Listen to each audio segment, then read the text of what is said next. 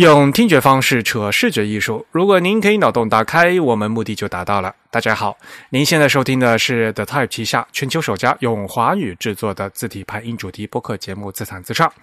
我们的字是文字的字，关于文字的畅谈，而不是弹唱。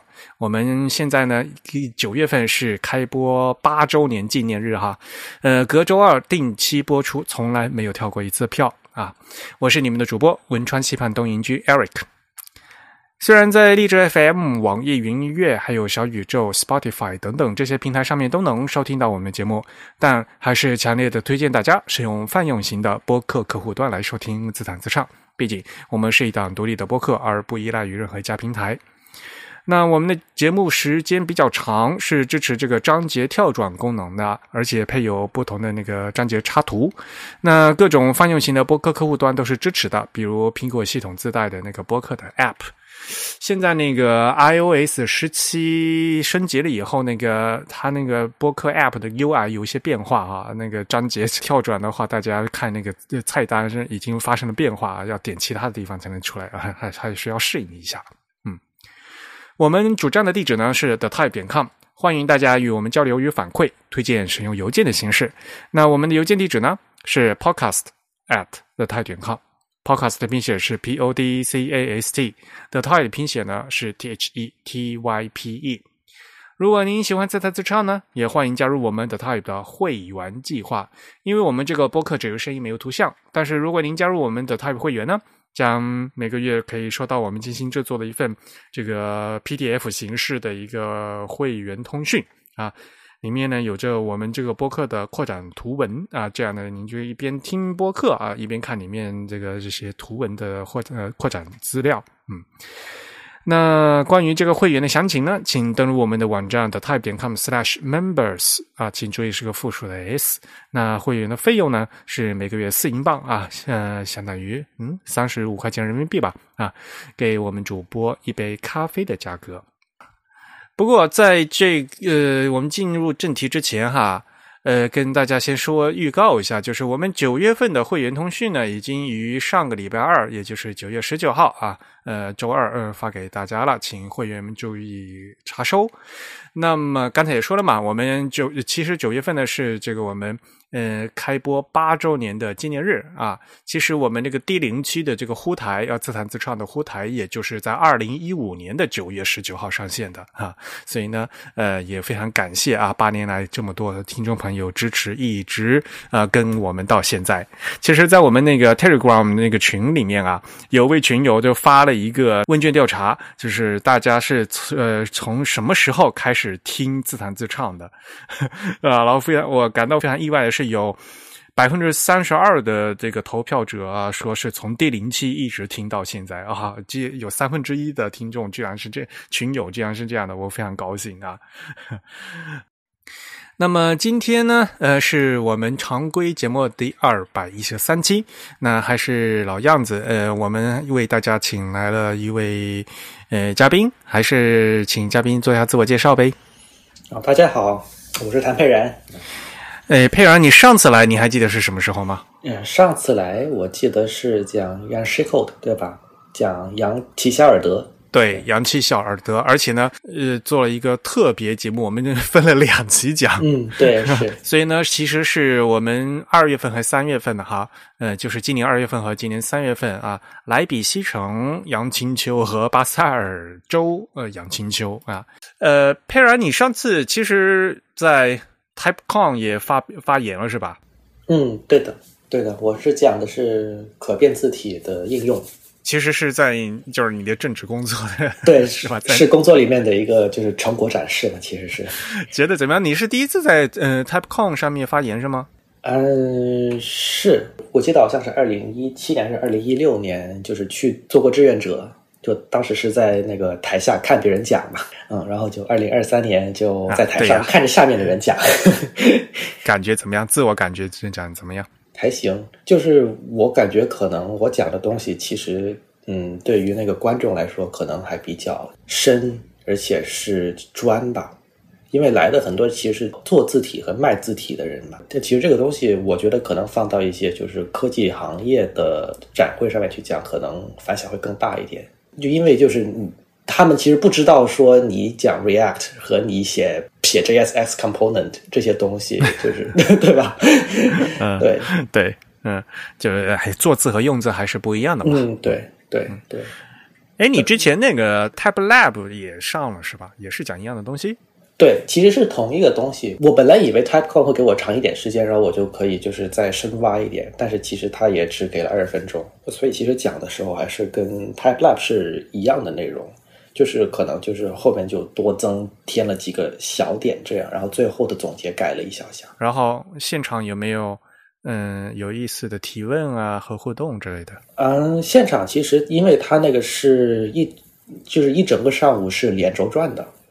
所以其实没有没有任何提问环节，就除了 keynote，就是 James Edmondson 他那个就是开幕演讲有一两个问题之外，其实后面是没有任何让你提问的空间的。啊哈，好吧。我觉得讲的就呃，总算是把我这个东西讲出去了，因为我觉得其实可能在就是可变字体这个使用方面，因为它有三个 pillar 嘛，就一个是那个新，就是 novelty。然后另外一个是那个就是小嘛，就是 performance 跟 file size 对吧？嗯。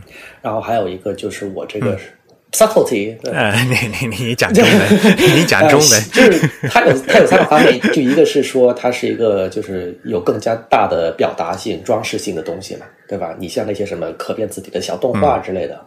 然后第二个是性能和那个文件尺寸上面它小了嘛，这个是。Performance 嘛，对吧？就是你可以用一个文件来做全部的自重，对吧？嗯。那我讲的其实第三个方面就是那个精，那金牌的意思嘛，就是 subtlety，就是说你可以做到更加细腻的网页的排版上。然后第三点其实是没有很多人去提，因为大部分人他只会去关注说这个是的新就是怎么装饰性的，哎呀这个好玩，或者是说呃这个文件尺寸小的问题吧。那我觉得，你要是让可变字体真正的去更加广泛的运用的话，它一定要走出这个小圈子，说啊，我们这个这个 CSS 我写的有多酷，对吧？或者是说，就是我可以就是把你的下载尺寸变小，这么一种东西的话，它很难让它走出更远的一个真正应用到文字排版上面的东西。那。做金牌的话，其实是我觉得是一个非常好的应用。是的，就你知道，以以前做印刷，它有很多那种，就是啊，我这个是这个这个墨水调的浓不浓、稀不稀，或者是我这个纸张是打湿还是干的，或者是我我加了。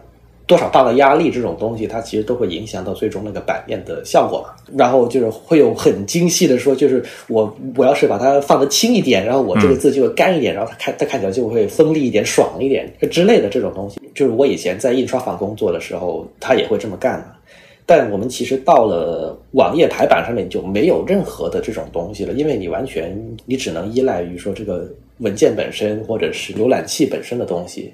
那你如果说用可变字体的话，它其实是有一定程度上可以去再现那种非常精密的那种很 intimate 的黑度的控制，我觉得还是挺有用的。因为可变字体一开始出来的时候吧，对吧？什么呃容量小啊，然后呢可以做那个那可可变嘛，就拖来拖去做动画，这个东西啊都是比较抢眼睛的。对，是的。然后呢也比较容易被理解的。是。而你刚才说的精致的排版这个东西，第一。呃，精致的排版是什么？首先，大家很很多人不知道。对，嗯，是有些，比如说像一些字间距的可以进行调整嘛，对吧？啊，然后那个有些精细的自重的可以发生变化嘛，对吧？像这种东西的话，在什么情况下需要做什么？首先，这个需求大家都不知道。对，然后如何再把这个可变字体的东西去对应这个需求啊？这个都是呃有很多文章可以做的，而且往往这个东西其实呃做的就你要做的特别的。Subtle 吧，就是对对吧？做的非常微妙，然后呢，还不能让大让一般的读者看起来太显眼。这个东西啊，就是和普通那个做 graphic 的就不是一个概念的嘛。对对，我觉得还是有一些浅显的应用，对吧？就比如说像，就是你如果是一个四百的常规自重，然后你变成 dark mode，就是。反色模式或者是暗色模式下面，你可以把那个加粗一点，对，调的小一点。就比如说我们呃减二十或者是减十五这样，which 就是长就是一般的静态文件是没法做的嘛。然后另外一个就就就比如说你如果是一个四百的正文用的话，你要是放到小字上面，你可以很轻微的把那个呃字重抬起来一点嘛。做书里面你就会有，就是说我这么用 regular，然后我我可能我 footnote 用 bold 或者是用 medium 之类的。然后你要是做就是做网页上面的话，你可以去这样去做一些很简单的，就是让阅读舒适度更上一层楼的的这些举动。当然，我做的那个版本就更加的疯狂了，我是全都做了。行，好啊，这个有空的话，我们觉觉得可以再找其他的时间来继续聊这个事情。可以啊，可以。嗯，不过就跟你是跟之前说嘛，原来是在台下帮忙，现在能能上讲台讲，也是一个这一大进步。毕竟七年了嘛，都小伙子长大了呀。希望有长大啊。好吧，那今天呢，我们进入正题，那还是请佩然跟大家来聊这个今天经典的这个字体设计师哈。今天跟大家讲谁呀？今天是 Rock Trump，格奥尔格特朗普啊。好吧，这个又来了又来了，格奥尔格这个德语啊，这个是特伦普，不是特朗普啊？是吗？乌嘛，就是嗯，Trump 啊。对吧？就特伦普嘛，所以只有英语才是 Trump，对吧？我看到你都想好了，此特朗普不是彼特朗普嘛，对吧？你都帮我把名字想好了，因为真的是一样的拼写是一样的，但是人家德语念 Trump 嘛，是特伦普。哦，OK，有学习到啊。他呃，对啊，他是德国人，对吧？跟大家介绍一下，因为很多人没有听说过他的名字诶。啊，是，他是应该说比较少会提到，或者是说就是中文这种。翻译圈子里面会会会比较少去提到他，可能是因为一个是他出名的字的作品少，然后另外一个是就是他其实跟杨奇·肖尔德是同期的，然后可能光环就被他盖过了。这为什么杨奇·小尔德那么有名，但是他 这个特特伦普就是没什么人？相对来讲哈。嗯，设计史上书写的话，因为肯定是写齐肖尔德比较多材料嘛，对吧？那么丰富的一个人，然后这来回横跳这样。但特伦普他其实是就是。比较务实、安静做字的一个人，你知道吗？我因为我平时是在日本嘛，所以那谷歌哈，我的设置是日本的。然后我一搜特伦普，一出来的第一个是邮票设计师啊，对，是的，他做他他做挺多邮票，嗯，这好像是晚明他做了好多邮票是吧？嗯嗯，这个我们后面可以说。对对对，嗯，特伦普他是一个二十世纪德国的一个插画师、书籍装帧师、平面设计师。跟字体设计师啊，然后还是邮票设计师，反正做了好多东西。对，就我当然我是归类到平面设计师那一块里面 啊。然后他的字体作品呢，就我觉得最有名的，大家可能会看到两款，一款叫 City，然后另外一款是他的名字命名的叫 Trump Medieval，直译其实是特朗普的中世纪 字体。那这两款，我觉得是在就是近几十年来的就是大众的。视觉文化领域里面，当然这个大众可能是特指的是欧美或者是日本这样的大众，他是最著名的。他其实是在退休之后才开始，就是专心的去去做字。他其实年轻时候，他主要是一个平面设计师加设计教育者的身份。然后他跟亚诗寇其实是同事加好朋友，然后也是那场运动里面的一个同路人。呃，我们甚至可以说，他可能是在同期的德国跟 Jan Schicklot 有相似背景跟志向的唯一的一个相似的人。他一八九六年生的话，其实是比杨奇小儿还大的，对吧？大六岁。那齐希尔德一九零二年出生的嘛，他是在福腾堡出生的。福腾堡在哪儿？其实他跟好吧，跟斯图加特是同一个州。然后 这个知道了你就知道，不知道了又要问了斯图加特在哪儿？就是在德国的。呃，西南部吧，对，差不多吧，对对对，哎对。我记得好像现在叫巴登福腾堡，对对对，呃呃，对，它正式现在的那个正式的名字叫巴登福腾堡。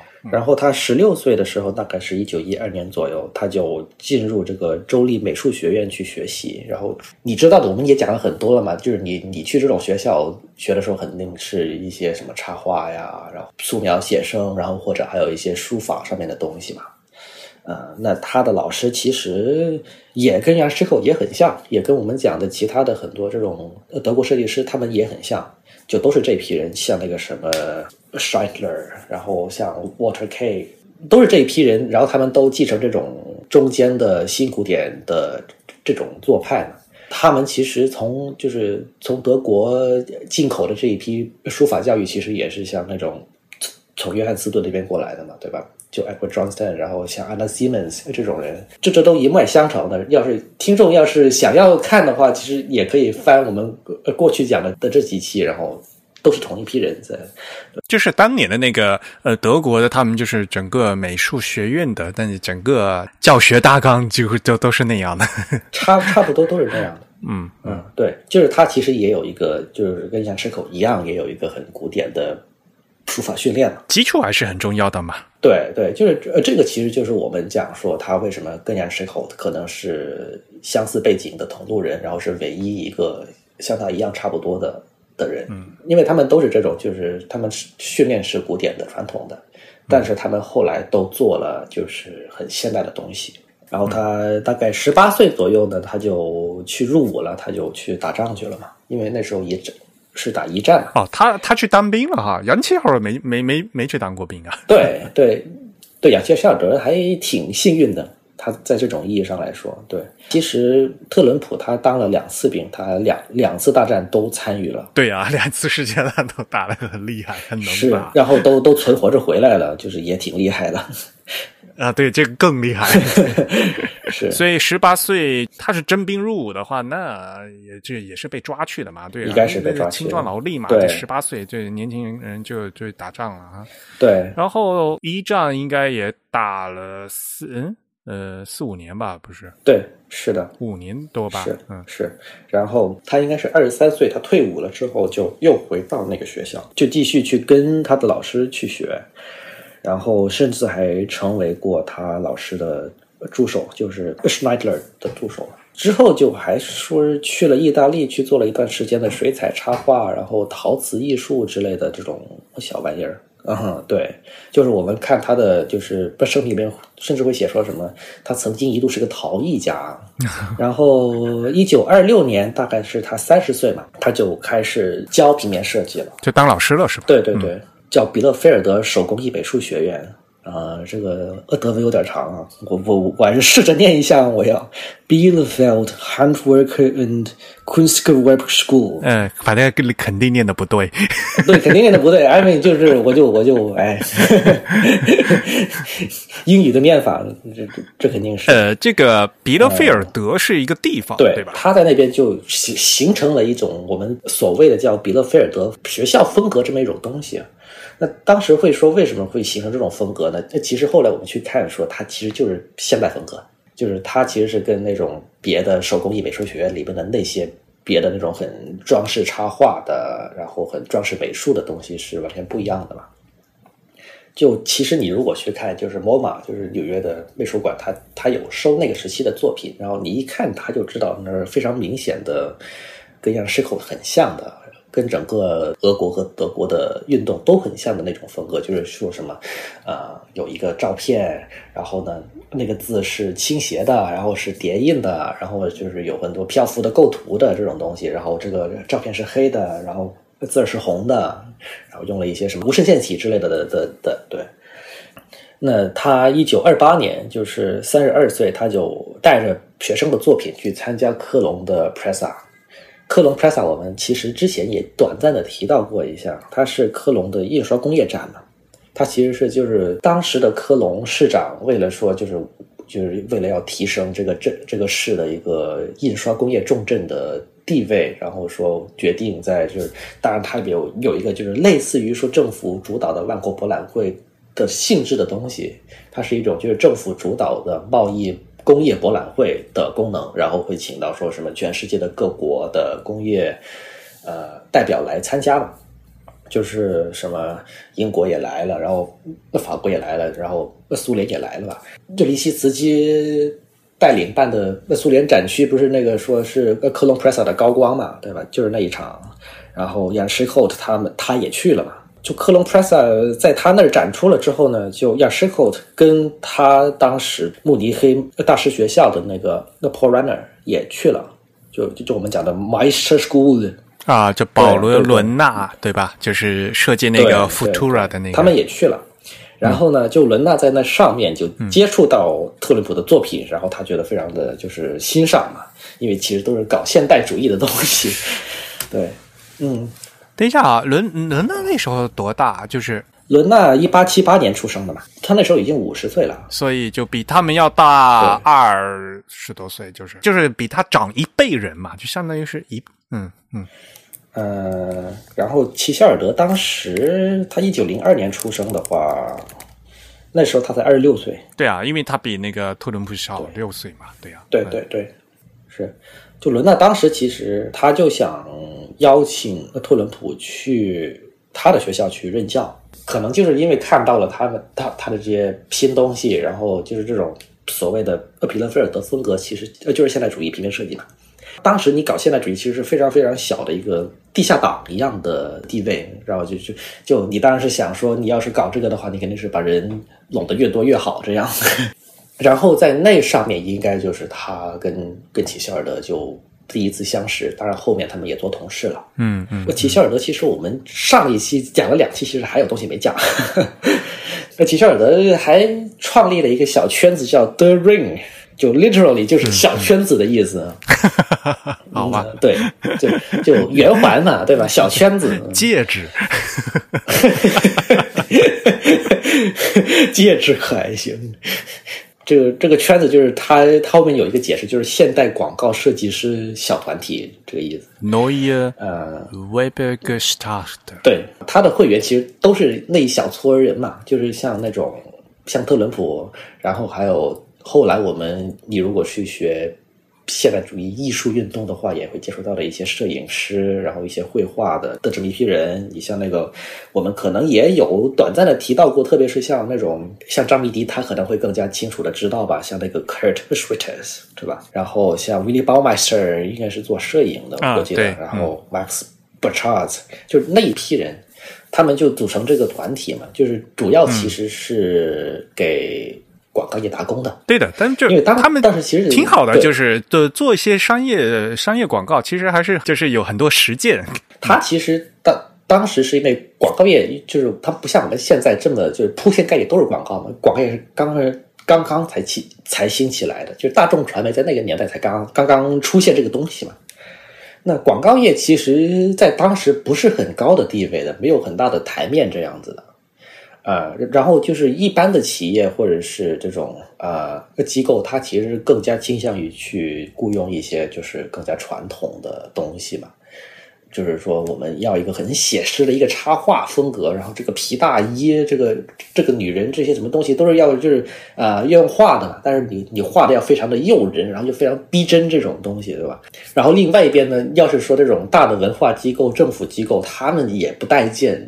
这批人，他们也是说我们要搞很传统的这种全大写字母，全都排开的，然后又用一些什么呃 black letter，对吧？就是他们所呃所谓的哥特体的那个老的那种字体。对对，就是很很权威的、很很保守的风格嘛。嗯，那广告业其实，在在当时，一个是地位小和低，然后另外一个是它也发展的很蓬勃。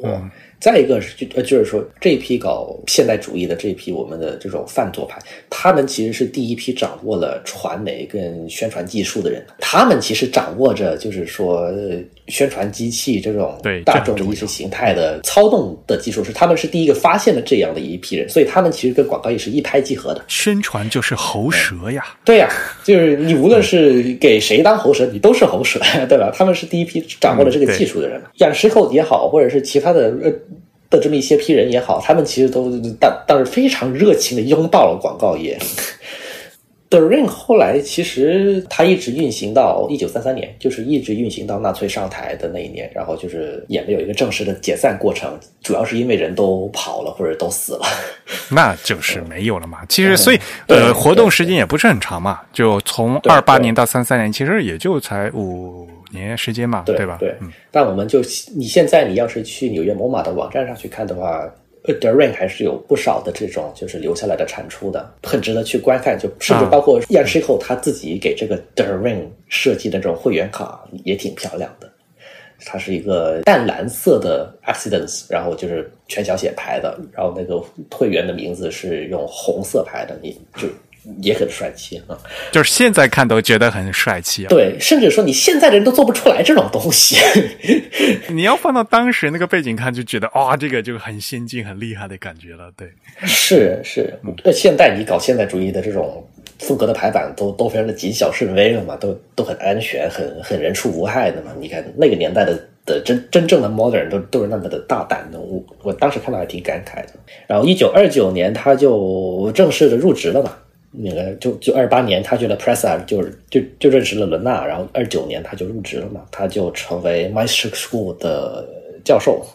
他主讲的就是排字跟平面设计，当然他那个年代叫 typographical sketching，他是去了慕尼黑是吧？对，他就搬搬过去了嘛。不就搬了好多地方嘛？就是跟原来不是讲他，呃，三十岁的时候，他那时候他一开始开始教书的是是在那个彼得菲尔德嘛，结果现在被被保罗伦纳拉去慕尼黑了嘛。那个 Meisterschule，嗯，Meisterschule 叫什么？就大师大师学校。对，他是那种他他其实是跟跟印刷工人跟跟工会是有很强的联系的。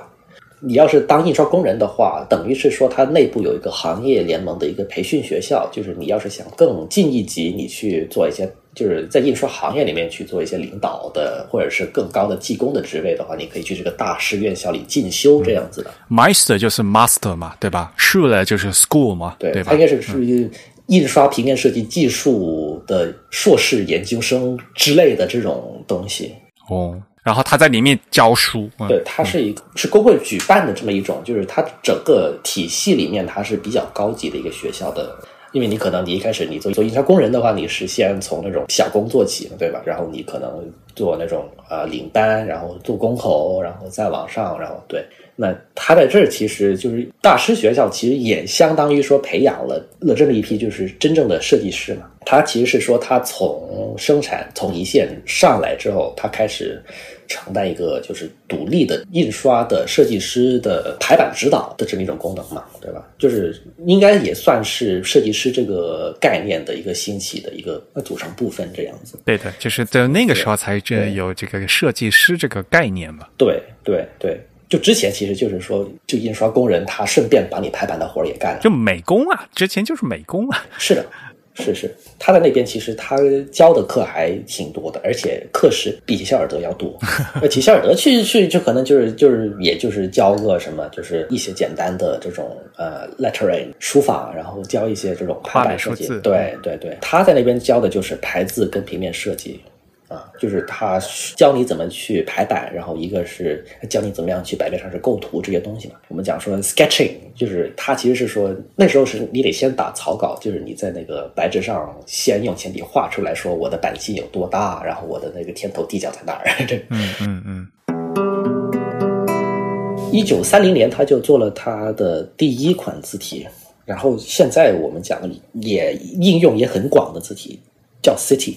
这个是他跟 Berthold 出品的，就是 Berthold 是承接了他的铸造跟那个发售的，就贝特霍尔德铸字厂，现在也有这个名字啊，但是已经是不一样的东西了。对，这这这，对啊，对啊，然后都被蒙娜买掉了。没有，Berthold Types 还是独立的，是在芝加哥的一个一个很复杂的故事，也有很多 drama 啊。他们是两夫妇，然后应该是真正的德国的铸字厂没落的时候，他们在芝加哥的夫妇不知道从什么渠道，就是巧取强夺也好，或者呃怎么样也好，就是拿到了他们的大部分版权，然后他们自己囤积起来，就一直在那儿卖。贝特霍尔德的他那些字体已经被蒙纳买走了，就是那些真正的产权。他们好像是有。跟 My Fonts 有有一个协定吧，好像是的，是的。对，这个七零年的这个就是在芝加哥的这对夫妇，他们非常喜欢去做一些就是告别人的事儿。他们是一个出了名的爱告的一个公司。这个当然我们后面再讲了。嗯啊，那是贝特霍尔德的事情呢，我们改改天改改时间再讲。对对，City 就是它有两个字重嘛，就就 Regular 跟 Bold。有三个后来后后来增添的是 Light 细体嘛。它一开始出品的时候就只有两个嘛。过了七年才做的细体，这样哦啊！我看的资料跟你看的呃，就是说法不一样，就是呃，因为最后做的那个是最细的嘛。一开始三零年做的这一个叫 Fat，一个叫 Hub Fat，就是一个粗一个半粗，medium 跟 bold，嗯，是吗？嗯所以就哦因为后来有后来最后变成有三个了嘛，然后有时候就把那个名字改掉了。嗯，对对是是，他说的是三零年代的时候，他就先做了半粗和粗的，对，呃，是一个方衬线体，我们讲叫 slab serif，啊，你叫方衬线衬线体，我一般说粗衬线体，无所谓啊，就哦是、那个粗衬线体无所谓啊，就是那个大块那那个衬线一一一大块的嘛。对对对，当时他作为同事的杨石口，他也很喜欢嘛。然后我们上次讲他的时候也讲了，就是他在他自己的书里也用嘛，三五年出的那个，我们当时怎么讲来着？叫文字排版的造型什么的，那个对啊，就是排版造型嘛，白景进上的排版造型就是向他学的嘛。对对，呃，他的标题就用了这个。，对，所以就是那种窄窄的、方方的那个字。嗯，不仅杨石口他自己喜欢，他用，他甚至还还做了一套类似的。他给 WordType 那个照排机公司做字嘛，对吧？那我们现在记得的，他最有名的是那个 WordType Grotesque，就是仿 Gill Sans 嘛，对吧？第二套叫 WordType Ramses，这个其实跟 City 也很像的。那是杨奇小儿做的，然后感觉很像 City 的山寨是吧？呃，就是你也不知道是谁山寨谁了，因为就就这两个人也是同事嘛，然后就一个是一九三零年，一个是一九二九年，也挺像的，甚至可以说是杨奇希尔德先做出了这个概念，然后特伦普把它实用化了，也也可以，也可以这么讲，嗯。这个就是我在美国的话，就它的语境里面，就是你现在去看这种方衬线体，这种就是很很多棱角的，然后就是就是那个轮廓都是这种呃长方形的话，我们会觉得它是一些体育运动用的字体啊啊啊！那个球衣背或后是说那个 字，对对，或者是说有很多大学都喜欢用的，嗯嗯，对，就是我们这甚至会说它叫 octagonal serif，就是八边形的衬线体。octagonal，好吧，八边形，对，没错，是的，嗯，对对，又或者是说叫叫什么 collegiate，就是大学的衬线体。大学的出身身体，因为美国大学很多都是以体育赛事这种为一个品牌形象的嘛，对他们的大学体育队之类的。然后很多就在那个球衣上面对吧，而且那个球衣上都是用大写字母。对，然后那个大写字母呢，又看起来呢，就特别的生硬。我印象特别深刻，就是像这套字哈，就是 City 这套字，它那个大写字母的 K 那个角啊，它它不是一条斜的，它是一个直角，就像跟中文笔画一个横折一样的一个东哦，西。是是是，就是很生硬啊，这感觉。然后像大写字母的 Q 啊，就是在一个 O 底下、嗯嗯嗯嗯，下方正中间给它生一个笔画出来，就觉得哦哟，怎么能这么生硬啊？嗯，对对对，呃，而且我觉得这整个最鬼畜的是它，因为它是给德语做的嘛，德语不是有那个 u l u l a f 嘛，就是那个点点嘛，R O U 上面是有两个点嘛，变成 A O U 嘛，对，然后那个粗体的那个大写对对对字母的 umlaut 那个那那个点特别的鬼畜，对对对，因为大写字母，然后呢那个笔画已经特别粗，没有地方会加那两点儿，嗯所以它那个点儿啊变得特，它其实是两条细的竖 线儿，它没有空间是吧？A 很好啊，A 是一个三角形的，它两个竖线加两个肩膀上就就就很好。啊，就可以放到两边那个空空里面去。对那，O 和 U 怎么办呢？你去看那个他这个加的特别的鬼畜。哦，是，就我们现在看来有很多这种很鬼畜的设计，其实在当在当时我觉得也挺大胆的，因为他就是非常的敢干，就是啊，对啊，就是居然敢做成这个样子。对对。你当时也没有说什么所谓的证书法这种东西吧，对吧？就或者是他也就是想做一点全新的东西，就是能看就行了，我我管你那么多呢。甚至像那个最后来后来补的那个最细的那个字重里面，那个大写字母 O U 的上面的 umlaut，它那个两个点儿都是竖着点的，都不是横着并排，是竖着并排的，反正有点儿就是了。对，哎，他当时可能也是就是说什么活字的字面大小也有限制吧。你不像说我们现在搞 OpenType 这种，就是你这个轮廓在这个框里面，你怎么移都可以，你可以把它弄小一点，然后就把那点装下去了，对对吧？特朗普他他在这个学校任教的时候，他自己做的平面设计，他也用过不少 City，然后也是很现代的平面设计这样，然后也有跟摄影去配合的。那 City 它最著名的用力，其实是现在我们也能看到的，最厉害的是 IBM 的 logo，IBM 也也还在用嘛，对。但是那那个经过加工嘛，就是那个变成一道一道一道一道，变成一道一道的，对对。它但但你要是去看 IBM 的那个原来的那个 Paul Rand 保罗兰德他给他做的那个呃，就是企业手册，它里面就指定了这个就是 A City，然后就是说你要怎么去绘制它，就是你把它的。全大写拿过来，然后排了之后，你就把就把它切开，这样就形成这个 logo。它里面是有详细的讲的。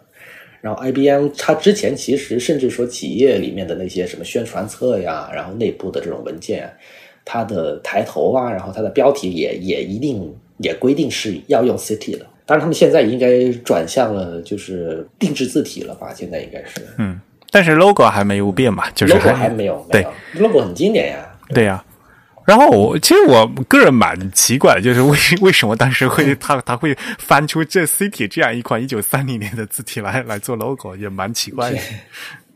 我觉得你 Paul Rand 是什么年代的人？他一九一四年出生的，他应该就是那个年代的人嘛，对吧？他成长起来的年代，可能还真的就看就看到 City。好吧，这个反正就是对，对啊，他得首先得知道这个字体，然后他还觉得哎挺挺配，然后的对吧？才会拿过来用嘛。嗯，对，City 当时其实你说方正健体这个 Slab 的话，它应该是祖师爷那一辈的那种了，因为是最初一批做这个的人的字体嘛。你要是说你想传达这个企业的信息是一个什么坚强可靠的，然后有有未来感、有科技感的话，你其实可能最经典的还是它。就是在那个年代，你就你来选的话，就是粗粗的、方方的、比较扎实的那种感觉，是吧？要是的。好吧，对，嗯，然后我们也可以讲一下，就是特伦普他也参与了那新文字排印啊，呃，他也为这个运动也贡献了很多很优秀的作品。当然，这一段我们也没有提啊，就是很很多这种叙述里面，他不会提说，其实特伦普也是一个就是一个呃非常纯熟而且优秀的一个新文字排印的设计师。但是 看作品就是能看得出来嘛，对吧？他其实在。一直都在实践嘛，嗯嗯，对。那他一九三零年代有一张海报还挺著名的，就是他给那个摄影展做的海报，就是这个我们我要读错了，这个叫 Das Lichtbild，Das Lichtbild，嗯嗯，就是照片吧，摄影嘛，对吧？对，就是大家现在也可以看到这个海报啊，就你要是去某马的网站上也能搜到，嗯，它是一个全手绘的那种，也是方方的字，然后也是一种。复片印刷，然后再叠加上一些红色，这样的就是也很经典的那个年代的东西了。那他另外一个呢，跟杨师寇也有相近的地方，是他也参与了这个古腾堡书会，他也设计了一系列的这种。瓶装书，然后它也是这种摄影跟文字去去去结合的，然后也是一些无衬线体的东西，然后他也做了就是挺经典的一些就是报道体育赛事的这么一些书，对，也挺厉害的啊，是书啊那些啊。对他去做书了嘛？因为呃，古德堡书会是个就是书籍出版商嘛。嗯嗯嗯嗯。然后他一九三一年他就呃应该是要升职了嘛，他去柏林的二手工艺美术学院去做院长，然后他就离开了慕尼黑的大师学院啊。因为在那边他是当老师而已嘛，就伦纳还很不舍得，然后还多次挽留什么的，然后他甚至还说了：“你你去了也可以，我这个位置给你保留着，你要是想回来教的话，我就觉得对，这么好，就他对他非常赏识这个。”然后三四年九月份，就伦纳就被撤职了嘛，就纳粹就已经上台了嘛，对吧？嗯嗯，对对对，嗯，就开始迫害了，他就他就完了，对吧？然后呢，他就回到慕尼黑去接任厄伦纳的院长职位。哦，所以他还是真的回去了。对，但是他当时其实一开始他并不想回去，因为你就你想从老师变成院长，对吧？一个一个升职，然后。伦纳被撤职了之后，他就应该是念念于旧情，他就回去接任这个校长。他回慕尼黑了，但是他还还还，但是是那边是当院长嘛，其实也是院长嘛，对吧？就无非是从柏林回慕尼黑就是了。嗯，对。后来他也被被征去打仗了，又被征去打仗了。对，但是他打仗回来了之后，他还是回到这个学院，然后一直负责这个重建工作，然后一直运行他到一九五三年。对他那是在慕尼黑的那个 Meister Schule 还是？感情很深的哈，对，是因为就就伦纳应该也是对他算是有恩了。就就伦纳在在这里面已经承担了一个，就是他是把全部的这些就是搞现代主义的年轻人都拢在一块儿这么一个，呃，你像就扬希尔夏尔德，他也是被伦纳拢过来的嘛，对吧？但扬希尔跑掉了呀，对呀，他跑路了，对，三三年就跑路了。然后他在瑞士，他还跟跟他的朋友还感叹说：“我可不羡慕特朗普啊，他还得像其他人一样对纳粹低头。”这样那更难啊，就是 其实是对呀，对呀，是。是，像他们做不到的人，就干脆就就跑掉了。所以他其实也经历了挺多的。就是你想，就是他如果是在那个年代，他去做很现代的设计的话，你其实是挺危险的嘛。啊，就特朗普吧。对啊，然后然后你还参与这种小团体，这个 The Ring 对吧？然后里面有一些人就是说是呃泛左或者是真左这样，然后你你当时这个环境下也挺危险的。对他，他他能存活下来也很不容易。对啊，他倒是没有被迫害，就觉得嗯，还还挺厉害的。其实，对你在那个年代的德国设计师，就是你要么是跟纳粹去就是示好，要么是你去给他做东西嘛，对吧？你去为他卖命嘛。你像那个科赫，他就给他做过东西嘛。嗯嗯嗯，对，那个年代就是政治局势非常的就是风起云涌，然后大风大浪这样子的，就你能保你能保持这种就是政治的判断力，然后你能活下来，然后这也是了不起的本事。嗯，对，大家都不容易。嗯，是。然后就是三四年他回去了之后呢，三九年他就被征兵入伍了嘛。这次是打二仗了，是吧？对他，甚至还在这个二战里面，他还还受伤了。受伤了之后，就就最后就导致说他五六年他就退休了嘛，就是因为这个健康原因退休的啊。但是他在他在三八年，就是他被征兵入伍的前一年呢，他就开始做一款新字体，叫 Shadow。这个 shadow 是 S C H A 啊，因为是德语的拼法。对，这个也开启了他大个后半生跟一个一个铸字厂的一个深入的合作，就是 Weber，就韦伯铸字厂。嗯哼，当时德国的印刷是一个，就是呃，全境内都有很多这种小的铸字厂，因为就印刷。的资本主义还是一个就是一个早期的阶段的，但但都是这种小作坊，然后就是一个老板可能带着二十几个工人，然后就开始开干这种这种模式嘛。那我们讲的说这种说形成一个就是市场的集中，后来是垄断，然后再后来就垄断再再发展的这种后来的事了。在那个年代都是一帮小的家庭作坊嘛。啊，那 Weber 其实是这个小的家庭作坊的其中一个，然后它其实也是一种，就是甚至是家族企业的这么一种模式啊，呃，就是这个 Weber 的，其实呃，应该说他的老板并不是这个他的合作者，而是这个 Weber 的总经理叫 Gorwitz，是这么念吧？G O R W I T S，嗯，鲁道夫·格尔维茨。Good good fit。对，这个总经理就是你，你可以把它理解成就是相当于铸字厂的老板给他打工的的这么一批人啊。然后他跟这个 g r v i s 成为了一个好友，然后跟创作上的一个伙伴，就是从 Shadow 这个家族字体开始的。那 g r v i s 他其实也懂书法。跟字体设计，然后他其实跟特伦普的合作并不是那种传统意义上的设计师跟一个商人的合作啊，他其实也给特伦普提了很多就是设计上的建议嘛，他是甚至是一个合作者，然后是一个项目管理和一个营销经理的角度去帮助特伦普去做字，典型的产品经理嘛，我觉得就是。对，是是是。Shadow 这个字本身呢，它是有五级字重的，也非常厉害。你在那你就在那个年代已经开始提出这种就是一个字体家族的概念了。它还有不同的宽度，有一个常规体，有一个窄体，有个窄体。对对。那特伦普在在 Shadow 里面做的呢，我觉得有一点是继承 City 的，因为它也是一个方衬线体，但是它是方衬线体里面的一个挺特别的例子，因为它可以用在内文。当时你说方衬线体一般就两种嘛，一种是像那种像英国的那批像 Clarendon 这种的，或者是 Rockwell、Memphis 这种，对吧？它实际上是把一个无衬线体加上一些方的衬线的方块来变成的这么一种嘛。然后另外一边其实像 Joanna 这种，对吧？那 Joanna 就 Eric Gill 做的那个，他是把内文衬线体的衬线部分把它简化，然后变成一个方衬线体。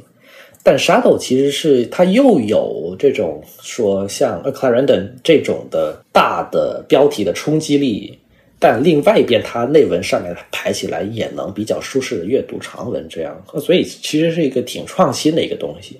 它里面有很多就是特朗普他的个人特色就开始去体现出来，就就比如说他有比较高的笔画的反差，就是那个 contrast 也很明显了。然后呢，就是为了他的那个。形态上面的平衡，还有非常强烈的上小下大，就是我们讲的呃地包天的这么一种倾向。嗯，这个看起来怪怪的 感觉，有时候。对你看着是你是很有力量感，或者有有有有平衡感这么一个嗯，对啊，看你怎么说了，对吧？对，然后这衬线也是很粗壮的，有一些字母的那种形态，就像你说的，也挺鬼畜的，就比如说。小写 G 下半边，它是一个非常绕的一个形态，可能是为了塞进那个很窄的一个框里面啊。它的不同字号甚至有不同的设计 啊，这不这个不同字号不同设计，这个很正常了。我觉得就是它这款字哈，首先 Shadow 一个很大的特征就是因为它 X 字高很大，对，是我不知道它是为了在正文里面的易润性还是怎么样，它把那个 X 字高撑的特别大，对吧？所以就必须要挤压那个降部，对，所以呢那个。G 的下面那个那个环儿，就是都几乎都扁的不行了。然后所有那些降部，像什么 J 呀、什么 P、Q 的，都都是短腿的，都是那。对，全都是短。对，就像那个二，我觉得也很明显，就是大字号的二，它那个弯特别厉害嘛。嗯，是的，有一个很明显的那个一个像一个蛇一样的弯。但是你到了小字号，就变成了一个单弯。那个二就是最后一笔连的，它它会有一个竖画连起来，而不是单纯的弧线接上去的。对，所以它那个 Antiqua 的那个是所谓的 regular，和和和其他的那个什么粗体啊，就是那个造型差的好多呀。对，它就是我们讲的，就是说那种，就是它只求神似嘛，它不讲形似嘛。你现在你做那种大家族，你都是要就是这个是全局的系统性的规划，然后说这个这个形态呢，要要大的小的全都能通用，这样你你 interpolate 才能才才能 work，对吧？对对啊，对对对对，可可像现在肯定对不上点，这这一差值肯定会出问题出 bug 的，这个设计完全不一样。对呀，嗯，对。他那边反正他都无所谓这个的，对吧？你看他他对于那些什么这个 umlaut，他都他他都没有什么尊敬，对不对？我想怎么来就怎么来啊。嗯，对。那他一九三九年他被入伍了之后，他他甚至在战场上他还接着跟这个老板通讯，接着去做这个 shadow，然后扩扩张这个字体系列。就好，他好厉害，就是因为是呃不，第一很厉害的是，他三九年了还还去打仗，三九年他都到四十三岁了都，对啊对对。然后第二点就是他去当兵了，还可以再继续画自稿，然后他所以他是当什么兵？陆军吗？还是这个我不太知道，他他是肯定是对对对他是步兵对，但我觉得就是你你我我其实挺好奇的，因为我没查到，但是他是什么兵种，他是什么职能的，他为什么在在在战壕里面还能还能画？字 像当年这些人们，像我们，我听小林章说，就是那个赫尔曼查普夫嘛，他其实他也被去抓到部队里面去当兵，但是他首先他身体不好，就没有到冲锋阵线了。后面因为他手艺好，他会画字嘛，所以后来就让他去画地图嘛。哦。所以那个这个就是呢适合他嘛，就这画也也也不也不用到外面去，对吧？然后那个地图啊，那个画线啊，就是他们就他本来就是美工出身的，这个很擅长的嘛，对呀，对，是的，是的。所以就说，虽然去当兵了就当兵，但是呢，因为当兵也有各种各样的对不对兵嘛，对吧？对，是是，他其实对设计的话也热爱也是很深的呀。你还打仗了还要做字，嗯。很厉害，嗯，对，对，是。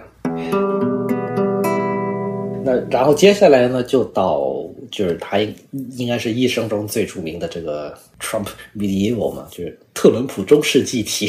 Trump Medieval，嗯，但是但是好像说这个在德语里面，这个 Medieval 就是中世纪这个词是另外一个意思，是吧？是对。就 medieval，它其实的意思就是老式衬线体、内文衬线体，它是这么一个意思嘛？你就像 antiqua 这个东西，对啊，在德语里面，antiqua 是相当于就像衬线体的意那个意思吧？对吧？对，呃，所以这个 medieval 就是像他们旧体字的意思吧？就是在德嗯德语里面是把这个词呢就指那个旧体字的意思。所以就是特伦普的旧体字了。对，就这个意思。嗯，它其实这款字，你你说它是旧体字，但它其实里面全都是新东西。哎呀，这个好吧，名不副实的东西也蛮多了。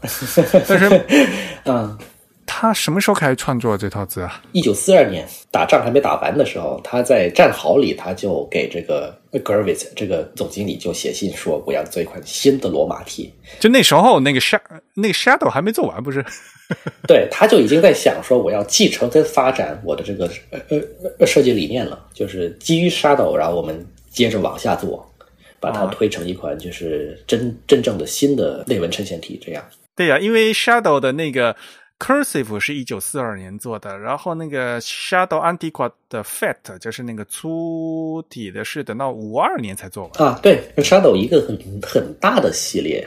哦，我再插一嘴，是就是那个 David Jonathan Ross 就 DJR 嘛，他其实是一个特伦普铁粉，啊，是吧？然后他有很多有好几款字体都是基于特伦普的东西做的。然后我我记得好像 Gimlet 是 Shadow 的一个复刻还是怎么来着？啊，是吗？就他等于是把 Shadow 的那些就是大 X height 拿过来，但是他的那些就是短降部他都给他修正了，这样。好吧，然后他也有很明确的这种，就是说高对比，然后是地包天的结构，对，对，Shadow、这个系列当时卖的也不错嘛，应该是 Weber 当时可能卖的第二好还是第一好的字体，其实是，哎反正那个 Shadow 的 Cursive 的那个小写字母 G 特别的鬼畜，就发生了什么事情？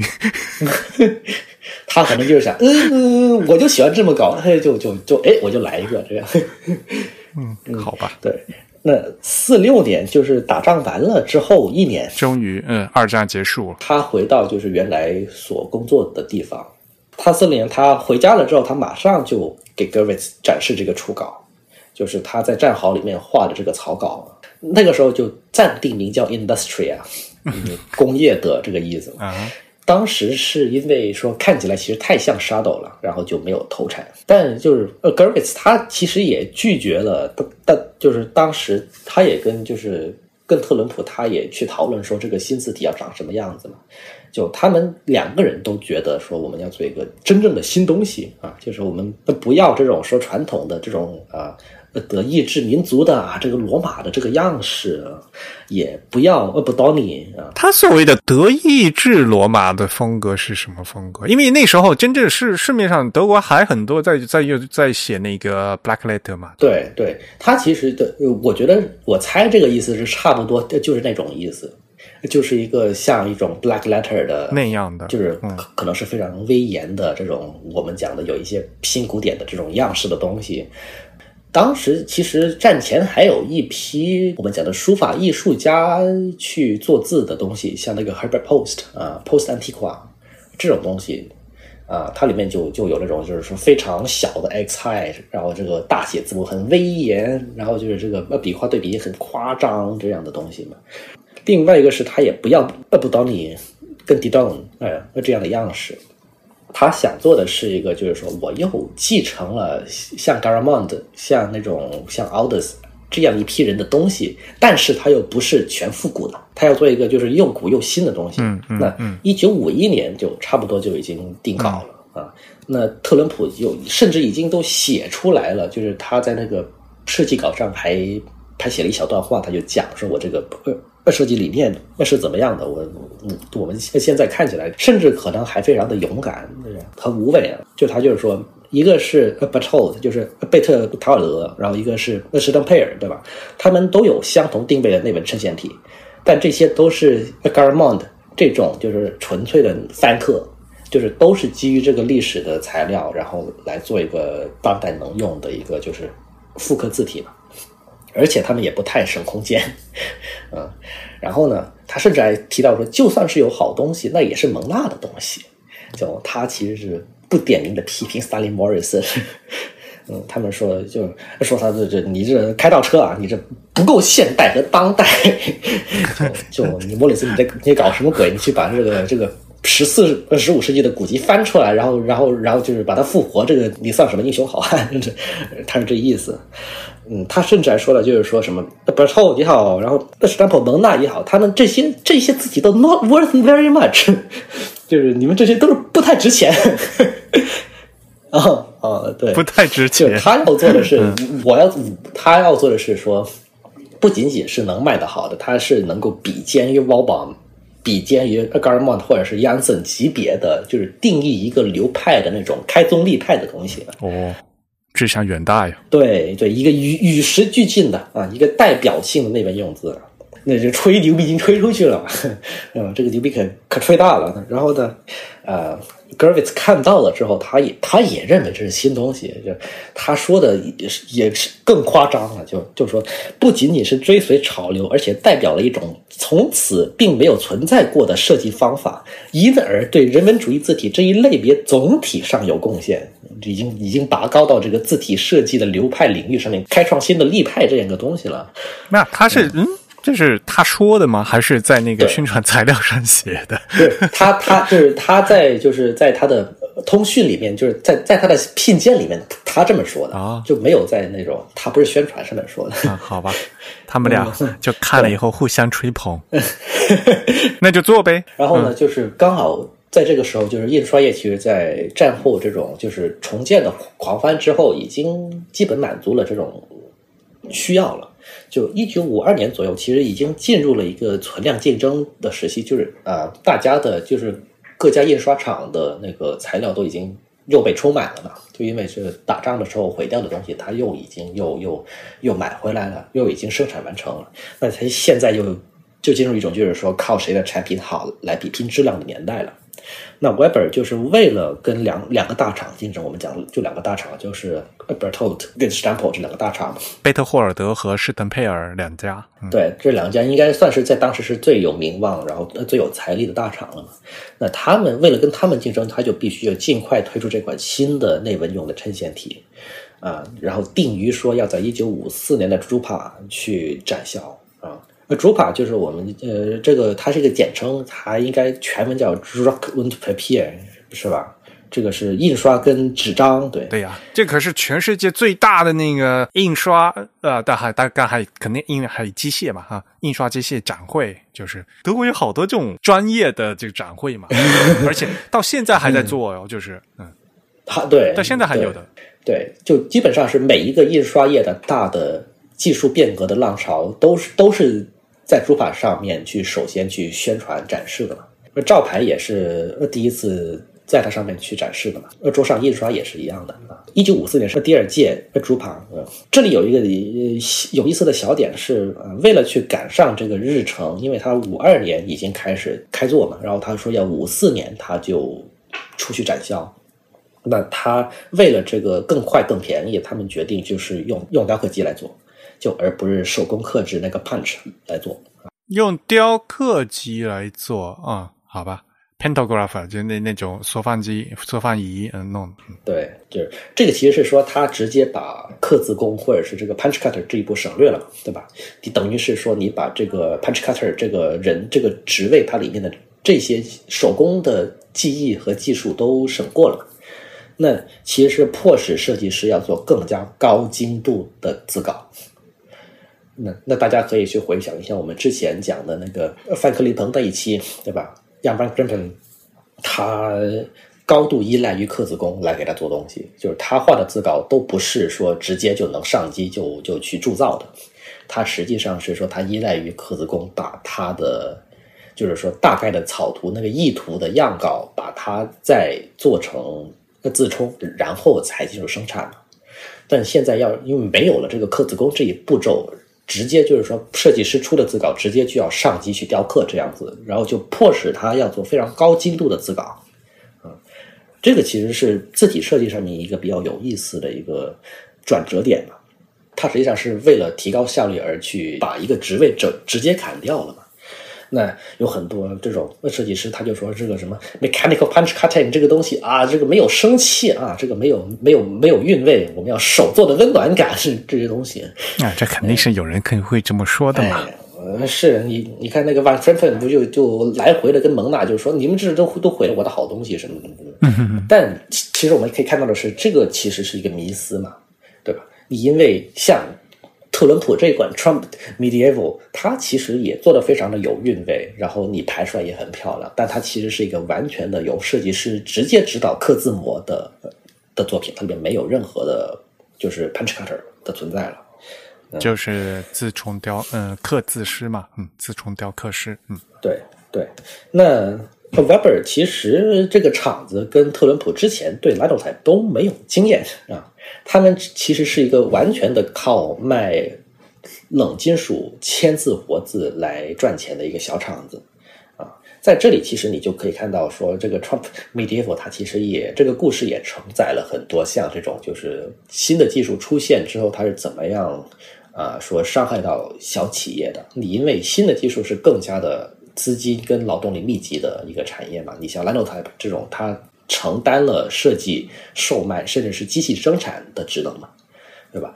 那像 Weber 这这种小厂，它因为没有这个资金，没有这个人力物力来也做铸牌机的机器生产的销售，它实际上就是说，它对于大企业、对于 Lanotype、对于 Stample 形成了一个依附关系。没有这个要和就不大懂这个技术背景的听众朋友们再解释一下，就是所谓的冷金冷金属和热热金属的问题，对吧？冷金属就是像刚才我们说的这种小厂子，他们自己用手动排版的，然后所以这个这些签字的话都已经是冷却过的，那个签字是冷冰冰的，所以叫冷金属。嗯，所以呢，这韦韦伯他自己是铸字厂嘛，那他自己做的这些字呢，是给这些冷，呃，就是手动排版用的。然后同时呢，呃。莱诺机，莱诺机它是热金属嘛，它是自动铸排机，它一边一边铸一边排，然后因为莱诺它是铸一行一行的铸出来的，铸出来一一一整个铅块那个还是热腾腾的啊，所以呢叫热金属。呃，然后那那个机器呢，它需要重新做字母。呃，就因为它是特殊莱诺他自己特殊的机器，那莱诺他是做机器，但是他又想要这套字，所以呢，他就找韦伯去，呃，就是其实是授权了，对吧？然后呢，就呃，你帮忙把给我做一个适合我这个新机器的这个版本的字，嗯，所以呢，就变成呃，就是我们就说的这套字呢，它其实有两两个版本，一个版本呢是这个冷金属的版本，就啊。那还有一个，还有一个版本呢，就是那个莱诺的版本。嗯嗯，对，它其实这个过程，我觉得有一点，就是跟跟你讲的有一点出入的是说，其实莱诺跟跟 Stample 跟施特贝尔，它其实已经是一个紧密合作的关系了啊。对的，是的。其实莱诺他就是自己有机器嘛，所以他要找这些其他的去去买字啊，就是让这些字也能用在他机器上，因为他的莱诺的那个字母是完全不一样的嘛。对，但其实是莱诺，其实当时。因为他其实是说，他掌握了这个印刷出版的最后一条渠道嘛，对吧？大家都用我的机器了嘛？当时的德国都用莱诺，对，所以其实莱诺是牢牢的把握住了印刷出版业的咽喉，它是主宰这个市场的公司嘛。它跟 Stample 其实是一种，就是说，它 Stample 给他提供自稿，然后莱诺给他做机器跟那个流通跟。跟发行嘛，所以他们两个其实等于是说垄断了，或者说近乎于垄断了大半个德国的出版业市场。那小厂他如果想要还要竞争，他还要想要获利的话，那他一定要求着莱诺去把他的自稿放到莱诺机上去卖。嗯嗯嗯嗯。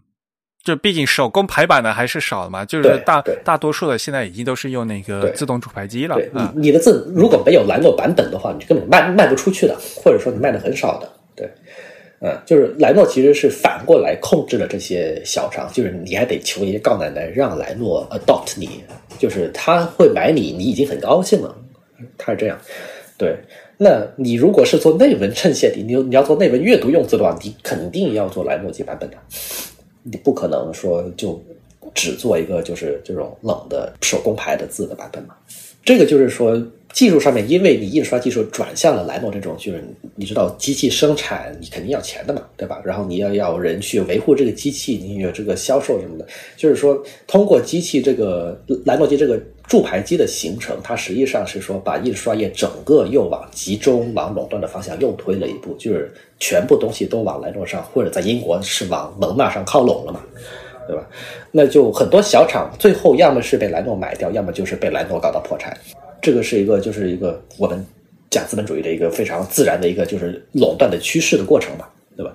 啊，那 Weber 在这个时期，它是 Medieval 是唯一一款它有搬到莱诺基上面的字体，而且是第也是唯一一款它一开始设计的时候就是为了给莱诺基搬上去而去从头开始有做设计的字体嘛。啊，是吗？Shadow 后来也有莱诺版嘛？那也有可能，因为我我读里面是说，就是 Trump Medieval 是唯一一款。就也可能是我我我要再读全。那那当然是后面的，就是呃，像 City 也有也有莱诺版嘛。整个 Weber 一九七零年就是被搞到倒闭了之后，是那是 Stample 买了下来嘛？可能就是他们买了下来之后，可能再再再移植了，也有可能是这样啊。那所以那个跟那可是后面的事情了。对，整个设计都是给他适配的。对，因为一开始就是做自稿的时候，就就直接就发给看。然后就马上就被退稿，说你这不行，我们搬不上去，就是因为说你这些呃粗体跟常规体这个宽度不一样，你这不行啊。然后斜体跟正体也一也不一样宽，那也不行，对吧？但是我们现在都知道这个东西就是你很扯淡的，你粗体怎么可能跟常规体是一样的宽度的？但是这款字的话，就是这个 Medieval 这款字一就是一开始就是要为奶农做的，所以它这整个设计也都是都是适配过的。对，那 Trump Medieval 其实就是常规体是能看的，粗体特别窄。我觉得这个其实也蛮苛刻的，甚至可以说是 Linotype 他们自己就是借着他们家大业大，然后对于 Weber 这个东西就给了他很多限制嘛。因为你你像 Linotype 的话，有很多这种字体，它都是那个常规体跟常规斜体是是共用宽度的，然后粗体跟粗斜体是另外的一套宽度的。但 Trump Medieval 是常规体、粗体的斜体跟直立体全都是一套宽度的。对啊，就是被这个机器束缚了手脚嘛。就你可以看到，就是说它其实里面有一个省成本的 成分在啊。太窄了，对对。但就也没办法嘛，你外边是一个小厂，你就你就你你得听着大佬走，对吧？然后呢，就是还是他还跟那个跟查普夫还要来了这个就是宽度表，对，就据此去修改他的粗体的字稿啊。然后呢，就为了让斜体跟常规体共享一个宽度，就我觉得这个也也挺奇葩的，嗯，就把常规体又做窄一点，然后把斜体又做的宽一点，这样。然后一九五三年的时候，就是。也过了一年嘛，对吧？呃，就五三年的时候，就是厄斯报开始立项了啊，就杨奇希尔德的那套呃证件体开始立项了之后，他们还担心说，就是这个呃厄斯报会不会抢他们的进度？因为他们想说一九五四年要展出嘛。呃，那那呃还好也没有，因为这个厄斯报我们也知道了，我就我我上期也讲过，就拖了很久，一直拖到一九七几年。嗯。撒蹦做了好长时间，那也是好事多磨。那个哎，是，呃，一九五四年哈，那就终于就出了一批样章，然后就非常满意啊。然后 Trump 终于觉得说这一个字它够漂亮，可以值得说打上他自己的名字了。然后就 Trump Medieval 这个名字才终于定下来，就是用他自己的姓来作为名字的一部分。嗯，和伦普，要不然的话，差点叫 industry，industry 工业体什么的。嗯，对，就很土啊。对，呃，定稿了之后，六月份就是过了四个月，他又去修改斜体，然后这才终于定下来说，我们现在看到了这个 medieval 这个体的斜体的样式。就我觉得这个体非常独特，是因为它其实是大部分是机械倾斜的。但是它有一小部分是遵循书法规律的，所以就是看起来很混杂，就是那个风格是是混搭的那种。嗯，对，但我觉得还挺自洽的，就是他应该还蛮厉害的，所以就很微妙啊，看起来像那个什么 V 啊 W 啊，就像是斜的。但是 F 啊，那个 J 啊，就是就是又又又是那种所谓的意大利体的那种，对对，然后什么 N M H，它它都是其实你看得出来，就是那机械倾斜的，就是斜的嘛，对啊，就是对奥布里克的感觉，嗯，对，然后我们再一次去 call back 这个莫里森的这个什么 towards an ideal italic，对吧？这莫里森这个啊，派了多少人 也没做成，然后被被特朗普一下子给给弄成了嘛。一九五六年，然后就常规体跟斜体都完成了，然后拖了十一年之后，Lano 才才决定去做它的粗体。这个也挺，就是你也可以看出来说，它它其实整个设计跟销售渠道都是被另外一家公司所把控的嘛。他们就多次去求爷爷告奶奶，就说你能不能快快点做我们的粗体？但兰德他他其实他想的是说，我就是承接了你这样一个设计之后，我要先看看他卖卖的好不好，卖的不好了，我们我们不做了。过了十一年之后，才终于说开始接手这个，开始售卖粗体啊，这样。这款字就是虽然说是 Weber 里面卖的也很好的一款字啊，但它其实对于 Weber 整整个生意的拉动并没有很大，因为一九五八年的时候，那 Drupa 就已经展出了照牌技术。那照牌技术本身又是一个更加进一步的要求大量集中的人力物力跟跟财力的的一个技术了嘛？就是你往后一直一直到了说这种。桌上出版之后，才稍微有一点这种说我们讲的民主化的倾向嘛，就是分散的倾向嘛。之前是高度集中的一个东西嘛。那 Weber 连铸牌机都没赶上，对于照牌机来说，那那更加是了啊。Electrotype 跟 Monotype 这两家公司刚好就是不仅是赶上了照牌机的这一波浪潮，它甚至还上市了，然后就再一次的说通过这种就是股票的市场去聚集更大的资金，然后再去做一些更加深的开发，这样。那它的拉锯就就它的差距，其实就比起德国的这一批小厂来说，直接又拉升了一个级别，然后就直接就导致说他们最后就是干死了全部别的小厂，或者说收购了别的，对吧？然后就成为了这个垄断型的资本主义的一个呃很集中的体现了，就是到了二十世纪的后期，基本上就是兰诺坦跟摩诺坦的天下了。在西方是肯定是这样的，那那那在东方，我们讲的在在东德那边，呃，这种垄断型的集中的行为，其实不是通过就是公司或者企业来完成的，而是政府来完成的嘛，对吧？你像就是两德分开之后，就是说东德其实那边它的这种小厂变成大厂的这么一种模式，其实是东德政府它主动去推动的，他们国营化了全部的小厂，然后把它统一归到这个 Tipo Art 下边的。对，嗯，那大概就是呃就是这么多了。然后就是一一九六零年还发布了一个镂空装饰款，叫特伦普什么 Gravure 啊，嗯，Gravure 就是那个什么啊凹版雕刻版，嗯，对对对对对。然后六二年还有一个就是窄粗体，然后七零年代就就一九七零年就 Weber 就就关门了，然后它全部的东西都被被 stamp 收购，这样。好我们讲讲这款字的评价跟影响的话，就是至少在我个人觉得，他是真的，他吹的牛逼还真的实现了，它是一个超越时代的全新的设计。嗯哼，我觉得是因为说它战前其实流行的有两种东西嘛，一种是艺术家字体，它甚至在当时行业都有个名字叫什么 Künstler Schriften，这个是知名的书法家他自己的书法作品衍生出来的字体嘛。像他的老师 Stadler，或者是像那个我们我在主站上也写过的 Weiss，对吧？Weiss，他们都有自己的，对他们都有有他自己手写书法作品命名下面的衍生的字体，就是像那个 Schneider Antiqua、Weiss Antiqua 这种东西嘛。这这么一批东西，就是在当时就是在二战之后就已经过时了。然后呢？古籍复刻是另外一个潮流嘛？我们现在也讲复刻，但当时就已经开始说，就是最著名的就是那个莫里森搞的东西了，是吧？呃，对吧？就是那种我们把十五世纪的古籍然后翻出来，然后我们再来一遍这样啊，或者是说像像 Private Press，就是像私人印刷坊，它里面做的那种，就是你就你知道像那种呃 William Morris 或者是其他的一些小的。的 private press，他们也会去说，我们去看某个时期的作品，然后把它里面的东西再抠出来，我们再做一遍了。嗯，那什么 golden type 那些东西是吗？对对对对对。那这两个潮流其实当时是统治了大部分的这种印刷用字的潮流的，但 Trump Medieval 没有走任何的路子，它是完全的新东西，它是既属于人文主义的衬面体这个派别，但它其实也完全跟别的东西也完全割裂了。呃，他本人说的要做新的当代的东西，他不只是说说而已，他是真的是这么干的啊。他另外一个是他他的 X height 超大，对呀，跟特朗普的前面的作品也是一脉相承的嘛。但你你甚至说 m s a b o n 的 X height 都没有他大，你更别说往前的那一批作品了，都是那种 X height 小小的，然后你要排的话，那个空间要要弄得很大的嘛。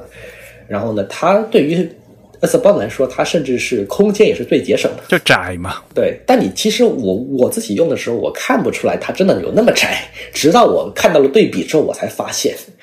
那是对，没有对比就没有伤害。对，我我猜是因为它它为了说把它做窄，然后它的 X i 打得特别高，然后内文就内部空间还是很大的，但你看着就没有那么就是被压得很厉害了。那。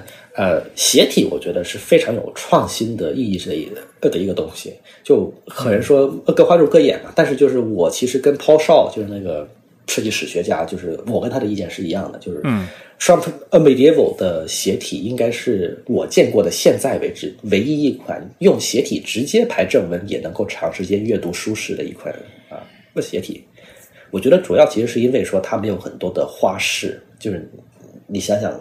呃 g a r m o n t 它的那种那鞋底都是那种非常花花俏的东西嘛，然后又很窄，然后也又压的很小，然后就是它用于说强调来说它是可以的，因为它完全跟跟常规体去区分开了嘛。但是你要是用鞋底完全去排一大串的正文的话，它其实看着很扎眼的嘛。但是 Trump Medieval 它的鞋底，因为首先它跟常规体是共用一套结构的，或者说有些地方它是这样的。第二个是它的 X 汉又打得很高，它又是那种纯机械倾斜的部分很多嘛，它读起来其实观感跟内文的正文其实没有很大的区别。哎，我我觉得哈，可能是因为啊，无论是那个 Garamond 还是他们就是。对对 g a r a m 它其实他是做在做罗马字嘛，对吧？就是 Italic，它很多还是在从就是所谓的 Italic 吧，是从意大利那边，就是从老的那个书法的那那这格里佛啊，对对对对啊还是那个老的嘛，所以呢那套字啊就是特别密。对，是的。那个意大利鞋底特特别密，然后看起来特别紧。虽然意大利他们有整本书都是用意大利体排的，但是那个特别特别的密，就看起来很 还昏天暗地的嘛。而 那特伦普这款字，它本来它这个 cursive，它是和那个罗马是像共享字宽的嘛，所以现在就很宽很大。然后呢，又所以从从真正的版面上看起来就明亮很多，而且很均匀。是对的，对的。他之前，你你要是看一九五二年的自稿的时候，他之前还是有想过做一种就是很书法规律的一些就是完全不一样的结构的，还是很就是很很意大利风格的那么一种手写体嘛。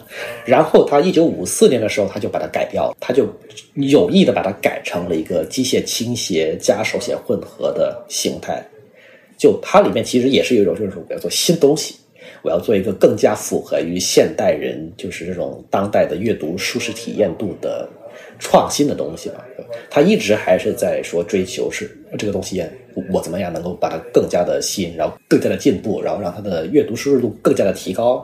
他还是在往这个方面去努力嘛。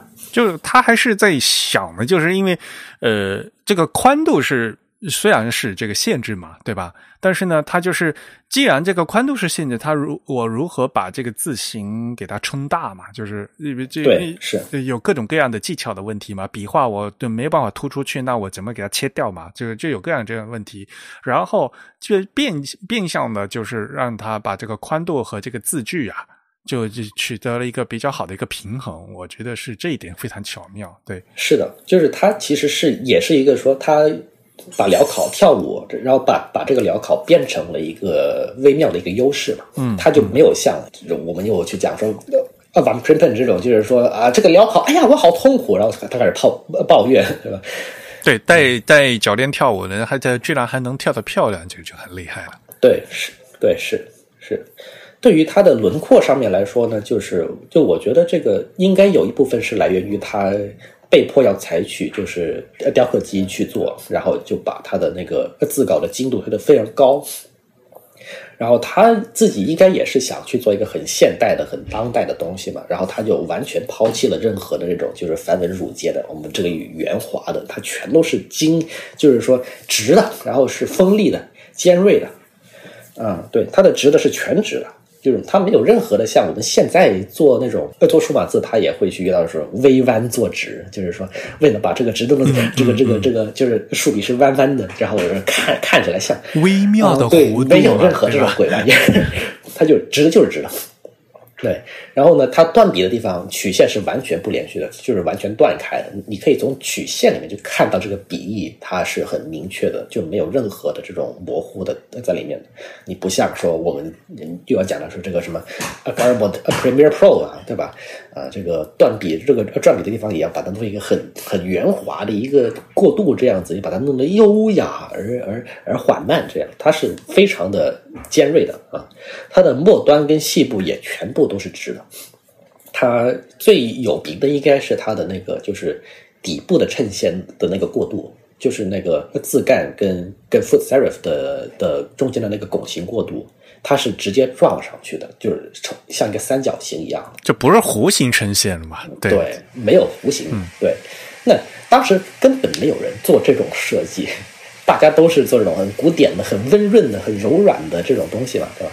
它完全一上来就是一个精，就是一个尖锐的，对，就是两种嘛。像博多尼他们那种，就是直接就跟着没有过渡，就就直接横线，对吧？要么就是所谓的弧形衬线，这是要有弯的嘛，就要有 bracket 的嘛。对，它这个是一个类似，就介于中间，其实加一个三角形给它撑上去的嘛。对对，是吧？他那种，但当时是没有人去这么做。但但是我们看后来八八十年代开始这一批，像那个伊特尔老先生他做的那个 Swift，对吧？啊，然后他不是也很多这种三角形的东西嘛？那么当时他就说了，是为了表达出这个数码字体的原生的锋利感之类的，对吧？嗯，你或者是像那个 Winding 这种，嗯，对，就就就 就你甚至说一个一个活字设计的理念，它其实是不区分于媒介的。嗯，对，他甚至是说可以预告了后面的这一批数码字体的到来。这只不过是他是提前几十年就预告到了，这个我觉得是非常就是有创新性的东西嘛。当然，我觉得这个东西也是跟特伦普这个人他本身也是一个很坚定的现代主义者有关嘛，对吧？因为他他他他跟梁之后也是同路人，然后他也真的亲身去参与过这个战前的这一批就是现代主义运动。然后呢，他应该是说他一生也还是往着说我们要做一个当代的现代的全新的东西去进发的，啊。在战后那个环境里面，大家都只想用一些像 Garamond、像 Sabon 或者是像什么 s h a b l Garamond 这种东西的时候，他勇敢的站出来说：“我们要做一个完全是与时俱进的全新的东西。”我觉得这个勇气还是挺大的。那他也是因为他上 Linotype，呃，他通过这个铸牌机，他还是走入了千家万户嘛，他也进入了很多平民印刷品里面。啊，他不像他 g e r m a n 那么的广为人知，但他其实也不少。就是我现在，我其实昨天去逛书店，我还看到有 Trump Medieval 牌的书，对对对，数码版的当然是，就就我之前也还看到过说他的活就活字版去铸牌的书，其实也非常非常漂亮，就是他的那个呃，因为它的形状是尖锐的，但是你要是把它摁到纸上面的话，那个油墨会印出来嘛，它又有那种就是圆滑的边缘这样。然后就是它，它两个的这种碰撞就感觉非常的奇妙，嗯嗯，那 Trumpedevo 它也进入了照牌时代，那就就是我们如果在美国这个语境下面去看它的话，它其实放大的锦牌的 Trumpedevo 其实也是一种类似于七八十年代的照牌时代的风味感。的这么一种东西，对的呀，七十年代那个照法就是能挤则挤嘛。对，像就是 Trump 就是另外一款字体，就是我们如果讲说照牌年代的风味的话，另外一款叫 Dolphin 啊，Dolphin 其实也是用在那个什么啊一些画册啦，然后零售业啦，然后餐饮业啦，也是这种就是说放大加紧牌的的这种风格。就 Trump 其实有一部分的的这些字体也是那个年代记忆的一部分。Delphin 其实还是蛮好看的，就是还是很柔软的嘛。嗯，对，你可以看得出来，它也是特朗普做的，但是它是一个就是稍微书写速度快一点点的嘛，对吧？嗯嗯。然后它还是有那些，就是那个 Y 是也，它的手笔是非常直的，就一撇就没有起笔的嘛。至于复刻的话。复刻的历史也也也挺多的，就是这款特伦普的 Me 呃 Medieval 的数码版本，跟大家介绍一下。对对，数码版本就是有有莱诺他们自己做的，这个叫呃我们讲的 LTSTD 嘛，就就 Linotype Standard 啊，这个啊应该是流传最广的一款复刻。当时那个就是也是所谓的扫描肌肤，对，应该就是扫描仪。就就就我觉得，因为它那个 spacing 也是奇奇怪怪的，就是扫扫描机复刻。对，嗯，就是我我其实也用过，就是感就感觉它它它的黑度至少是对的，但是它的那个 spacing 非常的奇怪。我是第一次碰到，就是说把 InDesign 那个 optical kerning 打开了之后，spacing 还好看了。那是说明他们的 curling 做的不好嘛？嗯，我我其实有点怀疑，其实是因为他直接把把莱诺基的那个版本搬了上去，然后莱诺基那个版本的 spacing 其实就是你放大了看就不行了。嗯嗯，对呀，嗯，所以就是原。你改成数码了以后了，就已经可以做坑你信息了，但是没有调好的话，就是很不好。对，然后呢，就小林章他做过一个 Office 的系列，对吧？啊，对，没错。我们讲的就是这个 Metro Office，然后有有那些什么 Caledonia 还是什么的，就是他对对那个都都做过一系列的 Office。然后呢，呃，Trump Medieval 也做了 Office，但是这个就是可能是说这个 Office 这系列就是被大家不太看看好的总体上面的。他就是说，他为了就是说装到 Office，它里面就他去做了很多改动，然后把原来的风味都去掉了很多嘛。不不是装到，跟那个微软的 Office 没有关系，没有关系。但是就是说，的的确是做了这五五套字，它的名字是 Office，对，然后就是就是为了文本书嗯用的。然后的确也是，就是它这一整套的话，就是有所谓的呃复刻的，它那个整个产品导向。啊，就是拿的那个风格，但是呢，就是又要要和统一，所以就感觉就是和原来原原来作品就是就不一样，嗯，都就是就不能叫复刻了，就是改刻了，就是都是对，应该是改刻了，对嗯，有不少人都觉得说是另完全是另外的东西了，但是他还是挂着这个名字啊，对。对，还有很多细节的这种 quirk 都改掉了嘛？那那就 L 那套 Office 系列都是很多这种细部啊，就是原作的一些就是标志性的特征，它都改掉了。嗯，对，呃，那这个是 Linotype 他们本家做的东西。那么就是照牌和数码时机有另外的。照牌时期呢，就是有一个叫 Scan Graphic 这么一个厂子，当然现在也不在了，也已经被呃，应该是被收购了。呃，他们收购的流程应该是先先卖给了那个 Elser and Flake，然后 EF 又被收购，不一样，就总之也也不在了。那 Scan Graphic 它有一个叫 SB 这么一个系列，然后呢，就是 Medieval SB 是它的复刻，照牌年代的复刻。呃，这款复刻有原来的窄粗体，别的版本都没有嘛。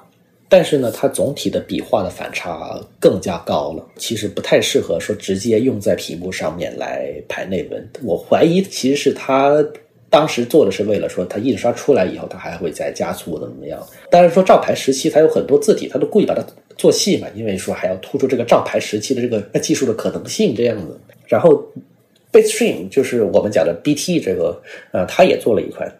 那 Bitstream 当时就是呃，应该是 Matthew Carter 他有参与的的呃这么一个厂子，他其实是当时第一批做数码字体的厂商嘛。那 Bitstream 其实多少有点来路不正，因为他他很多东西要么是偷的，要么是说他就是无授权的去复刻的啊，对，呃，但是他们就是说这个我不知道他们到底有没有授授权，但是他们就算是无授权的版本，他们做的 spacing 也比拉诺塔要好。那重新，对马修卡特他们还是重新会有重新再搞过了。对对对，就是我现在甚至看到，就是说我如果喜欢一个字体，我会先去找 Bitstream 的版本，因为他们可能就是说他们从。重新翻翻刻的还比原版的那个要精细。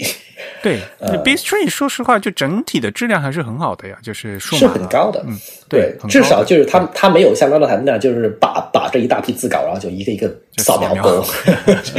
对，呃，对我我我其实也怀疑说，是不是因为他们没有办法拿到那些东西来扫描勾，然后他们就被迫的要真的去做字体啊，去做这个东西，然后就就就做的要比勾勾表的要好。但是那当然不，你不要老看只看这个字形的问题啊，更多那些字句的问题，就是要靠后面调的呀。是的，那是的，是的，很多东西你这个字呃比那个曲线画的好，形状画的好，你一个字句做的乱七八糟的话，这个是不不能用的。对，嗯，对。那 Bitstream 这款就是它肯定是说为了规避 Linotype、规避 Monotype 的这个版权问题，它就改名了嘛，叫 Queensler 四八零。就是艺术家字体第四百八十号这样了，他们当时有很多这种奇奇怪怪的改名方法来，就是规避别人，就是告他嘛，对吧？呃，就比如说他的什么那个像我忘了是 g i l s a n 还是 Helvetica，他们他们的版本叫 Humans 七七七，这个好神奇的编号啊！嗯，对，就是我也不知道是就就乱来的嘛，就就总是他们有一些就是这种很很 generic 的大众的名字，然后后面加一个奇怪的数字编号这样。对，呃，那 Chrysler 四八零是他们的代号啊，但四八零其实 spacing 间距上面比 l a n a version 做的好太多了。嗯，就是我排过，你就我我我有这个体验，就是说他们的版本是真的哇顺滑，就是丝滑。但他们就是总体轮廓，就三号他们比比 l a m a 的原版的轮廓做的偏窄了一点点，然后对比也偏高一点。就我其实猜是为了说更加的进一步的去放大它这个呃省空间的特性，然后呢是为了印刷准备的话，它的就是电脑上面的显示的版本会偏细一点点，就因为你可能印刷出来的话，它有这个墨水散开的加成这样。嗯，对。那 Bitstream 这个版本有特别的地方是在于，它跟 Paratype 就是跟俄国的这个 Paratype 合作，然后 Paratype 的版本就是还包括俄文，还包括这个呃呃基里尔字母，基里尔字母嘛，嗯，他们自己补补做的是吧？对对，俄国那个版本我其实看了一下，它的设计师其实是俄国的，应该说应该是前苏联的，就是。国营铸字厂的那个就是总监去做这个版本的，对，啊，然后是它里边还包括就是 a small cap 这种小型大写字母啦，啊，然后它还包括这个变宽的内文数字哦，这就是说这个还对。做的蛮用心的嘛，old style proportional old style 非常细，对，因为莱莱诺版的它只有等高和变高两个版本，它都是等宽的数字的。但 Bitstream 这个版本是有变宽数字，对，莱诺嘛的宽度肯定是一样的。对，就 Bitstream，就我觉得就是它有很多地方，就是虽然是说版权上面是得路不正的，但是它有很多地方是做的比正家的还要精细，这点是我没有想到的。嗯，对，那。大概就是讲这款字体就讲这么多了，因为就我觉得这次其实没有讲的说它别的字体有更加多的讲，就是主要是因为 Trump Trump Medieval 太大了，然后太主要了，然后别的字体其实都是说一些带有更加浓的装饰性意味的东西。其实他做了还蛮多的感觉，他做了三呃三十三款字体，对呀，所以还相对是蛮高产的呀，就是。那什么 Codex 啊，那些做的也挺，那些是手写体之类的，对。对，那个什么 Jaga 之类的啊，就就排起来好鬼畜啊，就是，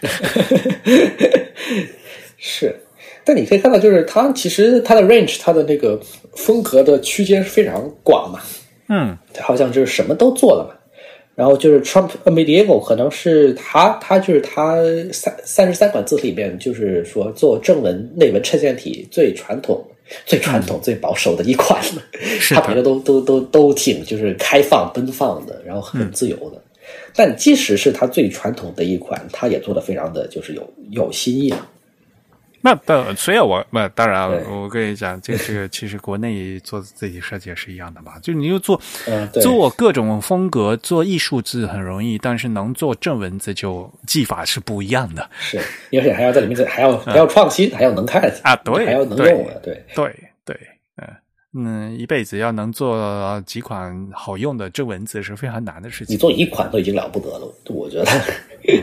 对呀，是。那他就是一九五三年退休了之后，他就是专心做字嘛。他他他基本上大部分的字体都是他退休之后才做的嘛。然后也也是这个时候，他才去跟 Weber 这个总经理有一个深交。嗯，他在五五零年左右，他就开始做邮票，他还就是也回到你刚才讲的那个，就是邮票设计师这样啊。对，一开始我对吧，在我印象中他就是字体设计师嘛，然后后我后来 就就今天要给准备节目来聊的时候，我才发现哦，他原来还设计那么多邮票。嗯，对，他的邮票你其实可以看他上面的那些手绘美术字，其实挺像 Trump。特别 medieval 的，嗯，对，就比如说那个什么二跟三，其实那个那个尖利的、那个圆润的，然后那个地包天的那个样子，其实跟他他对也挺像的，嗯，对，然后他还做很多就是这种，他邮票不是有那种就是文章，还要绘绘制那个复杂的花押那个纹样嘛，啊，对，那些也是他画的嘛？呃，就是一个书法传统训练出来的人，对吧？人家基本基本功扎实呀，呃，非常厉害。我们现在可能都没有像他这么扎实的这这种。训练过的做字的人，可能那个杨芳、克林鹏不是也是这个画邮票吗？哦，对，就他们他们那些人都画邮票的感觉。啊，对对对对，我这谁没画过啊？可能是杨 s h i o 没没画过，可能没有办法去接这种政府的单子。那他就是一九八二年，就是他应该是在七零年代开始，他就他的名声在美国就开始传响。然后八二年他就获得这个纽约 TDC 的最高奖项，就是 TDC Medal。TDC 奖章啊，一开始最最早 TDC 奖第一届奖章是颁给那个赫尔曼·查普夫的啊，对对，差不多是，对对对啊，去年是颁给小林章嘛，啊，是是是，八三年他还获了西德的一个就是政府办的军勋大奖章。应该是政府给他的一个，就是说给西德国民的一个最高荣誉了，等于是。当然，就我觉得你要是做 Trump、厄梅迪姆这种，就是说走入千家万户的字体的话，然后的确是对视觉整体的这个文化做出了贡献的话，那你拿这个奖章，我觉得也是挺实在的啊。然后他八五年就去世了，他还是在慕尼黑去世的。享年八十九岁，是等于是说他是一一八九六年出生的嘛，然后一直到了八十年代才去世嘛，等于是也是说横跨了整个二十世纪了，相当于是两次世界大战都都参加了，也是像亚什寇这样对吧？就就是什么的，对呀，对呀，就是说他。然后也参加了这个呃战前的这种复兴的主义运动是吧？然后也跟那帮人也全都结识。然后战后了呢，就也做出了这么多的字，就然后呢也甚至还见证了整个说从冷金属到热金属到照牌的这么一个技术革命啊！你甚至说八十年代，甚至还还还还经历了桌上出版，这就可以看到 Mac 这个波浪潮了，还是挺厉害的。对，然后就是也做了那么老多的字，然后甚至是说进入了这个普普罗大众的这种视觉记忆，然后甚至说现在了，你去买书还能碰到他的字。又或者是说我我在纽约嘛，然后我在纽约的话，我在街上走的时候呢，就是我会看到有那种就是说呃送餐的那些什么做外卖的那些大卡车嘛。然后它上面就有的还是会用 Dolphin 的，或者说还是会用那个 Trump，那没理我就就就感觉还挺奇妙的。这关键你还是认能认出是 Dolphin 就啊，对对，就是你你就是有一些是那种超超市卖猪肉的、卖熟食的，他也还是会用 Dolphin 或者是 Codex，对吧？嗯，就还还挺奇妙的。有有那本书嘛？那个什么二十世纪的字体设计师那本书，就是 Sebastian Carter 写的嘛。就它里面就说有提到一大批经典的这种设计师，就一直从那种什么从从呃从 Dugan 就一直讲讲讲到到最后，我记得是 Trump 其实也在里面也有一个位置啊。对，应该说是二十世纪做字的人里面是一个比较大的名字了。就就只不过是说我我觉得可能现在你无论是欧美的这个历史，或者是中国国内异界的历史，他都没有特别去强调特伦普的名字。嗯嗯嗯嗯，好吧，那我们今天差不多就讲到这里。对，就这么多了。好，那么我们也非常感谢呃佩尔给给我们介绍了，其实也是蛮传奇的一生啊，特伦普先生。嗯，下面呢，我们给大家介介绍一下我们九月份会员抽奖的结果。那恭喜 ID 为 Ryan 黄。的这位会员获奖，那我们九月份的奖品啊啊，上次我们在节目里面说啊，因为我们上期节目是特别节目啦，请了那个柯志谦老师嘛。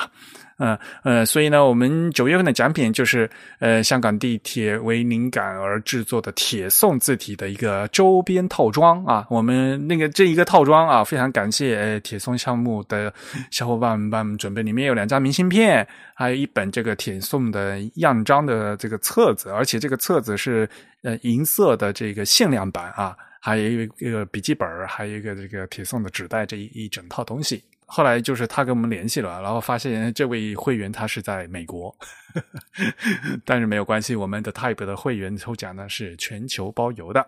嗯那么也感谢大家收听。那大家可以从各种社交网络上面呢关注我们。嗯、我们在微嗯新浪微博、微信公众号以及 Twitter 上面的账号的名字呢都是 The Type T H E T Y P E，而在 Facebook 上面也能通过 Type is Beautiful 找到我们。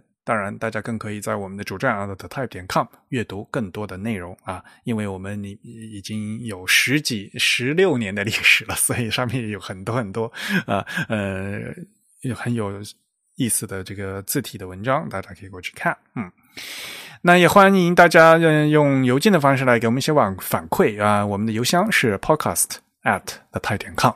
还是那句话，呃，如果感兴趣的话，可以加入我们的会员。那本期节目呢，由 Eric 主持，我们请到的嘉宾是佩然。我们讨论的话题呢是格奥尔格特伦普。啊、本期节目由 Eric 在 macOS 上剪辑制作完成，感谢大家收听，我们下期节目再见，拜拜。拜拜。